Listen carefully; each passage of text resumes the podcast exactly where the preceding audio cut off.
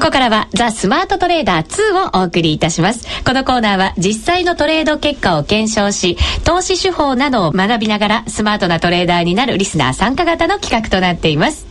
スタジオにはこのコーナーの講師、国際テクニカルアナリスト福永博之さん。よろしくお願いします。お願いいたします。個人投資家の立場で投資を考えるオリックス証券の福島正さんにお越しいただいています。今週もどうぞよろしくお願いいたします。3月に入りましたね。ねえ。ねはい、3月は卒業の季節。別れもある、はい、出会いもある季節に近づいてまいりました。なんかね、感傷的になってますね。そうですか。3月に入っただけで。そうですね。まだまだ早いんですけどね、感傷的になるのは。ただし、はい、相場の方はもう波乱万丈で、先週ね黒線なんかは結構一気に、はい、あの大きく下げた場面がありましたから、はい、リスナーの皆さんもそして私も巻き込まれてしまった 方々がね本当にたくさんいるんじゃないかなと思うんですよね。ね。まあでもあのー、今あのもうその表現の仕方として巻き込まれるって話がありましたけども、はい、これ実はその、えー、悪い結果になると巻き込まれるという形になっていい結果が出るとこれチャンスだったっていう話に変わるんですよね。まあそうですよね。まあ、ですから表現としてはですね今の内田さんの話を聞いてるとやっぱりちょっとこう思った方向とは違ったというそんな印象ですかね。はい、えー、確かに。巻き込まれたというよりはそこに飛び込んでいってしまったという表現の方が もしかしたらいいのかもしれませんけど、ね、それはでもね勇気があっていいことだと思いますよ。ああそうですか、えー、デモトレードですしね。まあそうですね、はい、いつもではチャレンジできないこともできるのがこの企画ですからね。そうですね。はい、はい、思いっきりやっていただければと思います。うん、まだまだあとえっと2週間ぐらいありますかね。あと1週間か。ちょうど1週間ちょっとですね。1週間ちょっとですね、本当にね。まだまだ。先週の話でいくと、うん、あのまあ300万が、えー、700万とかね、はい。えー、一気に増えるケースもありますので。ありましたから、うん、はい。頑張りましょう。そうですね、はい、まだチャレンジできますのでまだやってないよという方。でエントリーしてもまだやってないんですっていう方もね まだいるかと思いますのでうん。そでね、その方もぜひね、はい、あのチャレンジをしていただきたいと思います。頑張ってください。はい。ザ・スマートトレーダー FX ダビいよいよ大詰めに入ってまいりました、はい、それでは最近の直近のランキング情報から福島さんに教えていただきましょうかえー、ブログの方はもうアップそうですね。はい。あの、はい、スマートトレーダー2のブログでランキングも発表してありますので、はい、詳しくご覧いただきたいと思います。はいえーと、それでは発表します。第1位はですね変わらずブーブーさん。ブーブーさん。素晴らしい。ですね。ででですが、ええ、あの実はですね先週のもあのこの放送で、えー、実質保証金発表させていただいた金額が、はい、まあ、1億5000万超えていたんですけども、はい、そうでした。今週はですねあの少し下がってしまってですね、ええ、1億3900万ぐらい。まあ、初めて、まあ、週単位でこう区切って評価するっていうのはなかなか難しいんですけども、はい、まあ、あのあの週単位で、まあ、今回発表している中ではあの初めてですよね。マイナスでこう発表させていただくのが。そうですね。さすがのブーブーさんにとってもやっぱり大変な相場の流れだったそうですね、まあ、ブーブーさんやっぱりすごいのはね本当にミッション通り、えー、その通貨で売買を、はい、されていると。してくださってるんですよね、はい、素晴らしい方ですね本当ね。ありがたいですね。ちなみに、えーと、と2位と3位の先週2位と3位の、えー、まあ、2位が闇崎案内人さん3位が山手ボーイさんだったんですけども、はい、今週はですね、えー、トップ10ランク外になってしまいましたあらそうですかということは結構新しい方が上に上がってきたってことなんですね。今回ですね。ねですね、はい、サーフマン7777ですね。サーフマン。77かっこいいですね。二千二百万。はい。で、アズアズ AZAZ さんですね。はい。えー、この方が、えー、3位で1500万と、はい、で1000万以上の方がこの3名になってしまいました。あらガクッと減りましたね。前回は6名いたんですけども3名に減ってしまったと。これはまさに先ほどお話しした、えー、巻き込まれたのかチャンスなのかのどっちかの違いですね。そうですよね。ね。新しい方で、えー、2200万になった方がいらっしゃると。これは先週の第2位の方が1800万ぐらいですもんね。そうですね、はいということになるとその方を上回り、うん、2位に躍り出てきたと。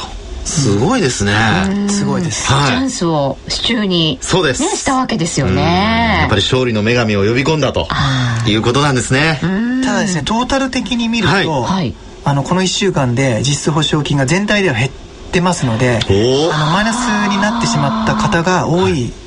です。ということはやっぱり難しかったってことなんですかね。ってことですね。そうですね。実際に FX ねトレードされてる方も多いと思いますから、はい、その方々にとっても厳しい1週間だったのかもしれませんね。そうですね。まああのどの通貨を対象に売買をしたかにもまあもちろんよるとは思うんですけども、はい、えー、皆さんそのランドをね、えー、前回お話した南アフリカランドを売買されてた方が多分多いと思うんですが、やっぱランドの動きが結構そういうそのね、えー、プラスマイナス大きく影響を与えたってことなんでしょうねこれね。そうですね。やっぱりランドって、ね、難しいですかね。あの、はい、情報もなかなか入ってこないですし、はい、まああの独まあ意外と独立した動きもしちゃいますし、あとね多分一番大きな大きい要因があのスプレッドですね、はい、スプレッド大きいですよね、実際にスプレッド自体は2.7銭なんですよ、はい、あのでまあドル円でも2銭とかなんですけどもあの取引まあ、同じ取引金額でやった場合単位がもう全然10倍違ってきますので、はい、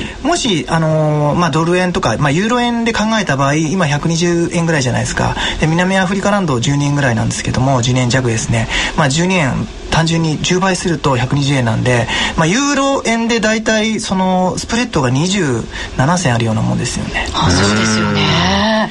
そうなんですよ、だからなんかあの動きがないと動きがある時はそのスプレッドってあの簡単に取り戻せるんですよね。マイナスから入りますからね、はい、トレードする時って、はい、なので取り戻せるんですけど動きがない時は常にこうマイナスの 時間が長くなってしまうっていうか、精神的にも結構きつかったりするんですよね。ねあのまずはスプレッド取り返さないとというそういうね、はい、えー、まあ意識が働きますのでね。でもあの今回ですねこれ一つ私は教訓になると思うんですけどそれどういうことかというと、はい、やっぱり通貨向いてる通貨向いてない通貨があるんじゃないかと。うんで、えー、これまで成功しなかった方の中でこうやって成功してきたっていうところを見るとですね、まあ、やはり自分に向いている通貨をまあ、積極的に売買した方が、えー、成功の確率が上がるのではないかなというふうに思われますね。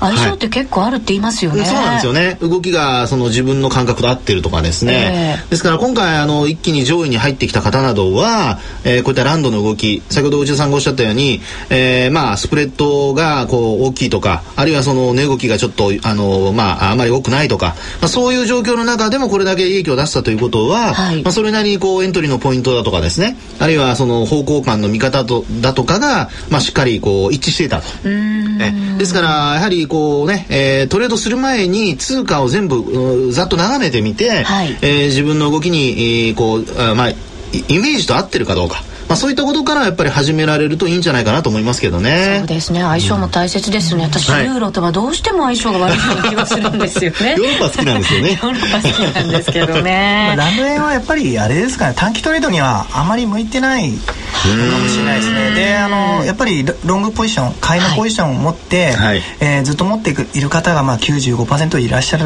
ので、そういう意味では短期トレードってなかなか難しいのかもしれないですね。流動性の問題そうですね。あと金利がまあやっぱり高いので、ね、スワップを狙うっていうやっぱり手法もありますからね。そうですよね。えー、私も偶然にも今回は、はい、あのスワップ狙いというわけではないんですけれど 買いから入って実は一回もまだ売ってないんですよね。ずっと大丈夫なんですか？買い持ちのままなんですよね。買い持ちのままで大丈夫。ちょっと今の為替の動き見てるとハラハラドキドキで 早く家に帰りたい気持ちにもなってきてるんですけどね。はい。まずはそのおさらいからそれではいきたいと思います。あの番組ブログにはそのチャートもアップされていますのでぜひご覧いただける方は合わせてご覧いただいた方がいいかと思います説明も分かりやすいと思います。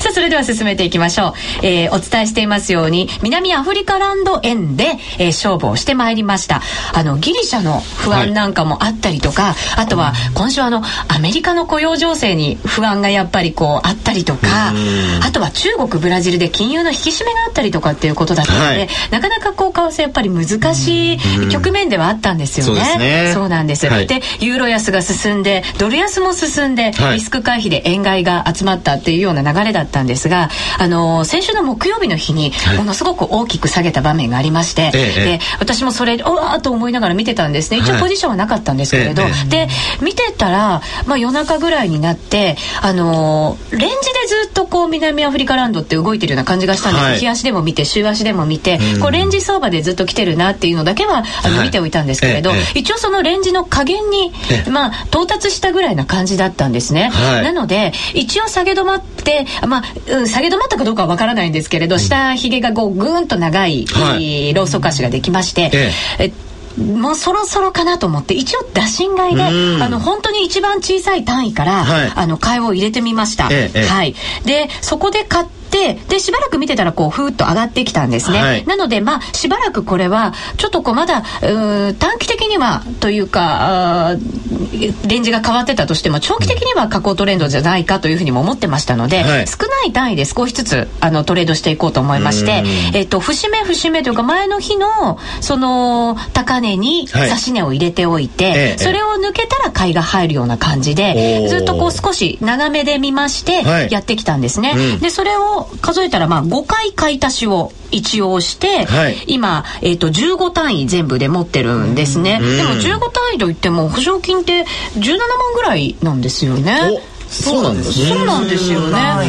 そうそうなんです。今まで20万円、30万円保証金入れてやってたものが、それよりも随分少ない金額で、まあもちろんできてはいるんですけど、動きは荒っぽいのかなと思ってましたら、あの、リスクマネーが入ってこないと、やっぱり動かない通貨 なんですよね。で、今そのリスクマネーというのが、こう、しぼんじゃってる感じはするので、なかなか動きは鈍いんです。だから今でもやっぱりこう、リグータイミングが難しくて、持ったままなんですね。で、一応あの、20 25本線は抜いてきたんです、はい、冷やしで見ますと、ええ、ただし、上にはまだその75本線200本線がこうすぐ上に待ち構えているような状態なんですね、はい、なのでそれはやっぱり下向きなんですだから一応利食いのタイミングは、レンジの上限ではなく、はい、その辺をというふうに今考えてはいるんですけどね。うそうですね。はい。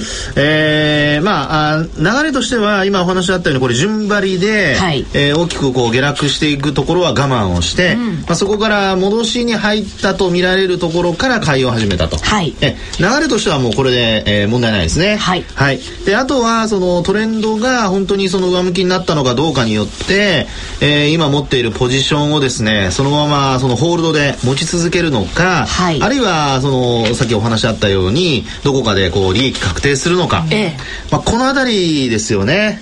難しいんですよね。で、えー、まあ一つ今度のこれからの戦略として考えられるのは、はい、まあやはりそのロスカットを入れておくことと、はい入れてあります。はい。それからあとはですね、えー、突発的な状況に備えて、えー、ちょっとこう高めの指し値を入れておく、はいえというのがポイントになるんじゃないでしょうかね。はい、もしかしたらこう悪抜けとか動きが出てきてパンと上に行くこともあるかもしれない、はい、ということですね。えー、はい、ですから、あのー、まあ、今のその株式市場もそうですけども、はい、えー、よく言われるその変動率が小さくなってボラティリティが低下した後にどっちかに大きく動くっていうことがありますので、えー、まあ、そういうのを見越してですね、あのー、売れそうなところに入れるということではなく、まあ、ちょっとこう欲を出すのであれば、えー、指し値をちょっと高めにしておくとかですね。はい、で、あのトレンドがもし仮にその下方向にまた行っちゃうというふうに思うのであれば、はい、それこそそのもう利食いは早めにすると、うん、ですからこの決断で多分分かれてくるんじゃないでしょうかね戦略がね。そうですね。